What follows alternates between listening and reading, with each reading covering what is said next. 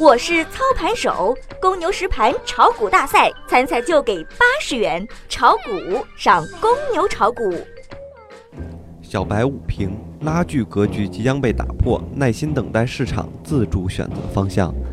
盘面今日无热点，依然以震荡为主，市场围绕着两千九百五十点展开了拉锯战。沪指的重心整体向上移动，仅仅是技术上的趋势，支撑位上恐慌盘和踩踏行情的面前，是不具备任何的抵抗能力的。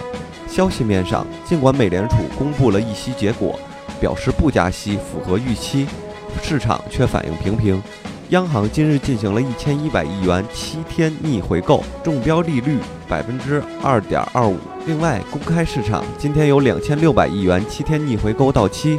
商品期货多数低开，焦炭盘出一度跌停，两市融资余额六连降，创三月二十二日以来新低。反弹无量是制约市场的一大关键。五一小长假之前恐怕难有改观，甚至让这次反弹的效果将大大打上折扣。提前结束反弹也不是不可能的。在指数拉锯过程中，资金不出逃就是非常大的强势了。清仓观望，耐心等待。多空双方博弈的结果是一个比较理想的选择。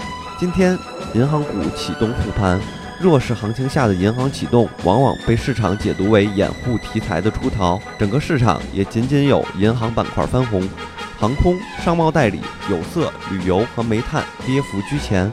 截止中午收盘，沪指报收两千九百三十三点六四点，跌二十点零三点，跌幅百分之零点六八。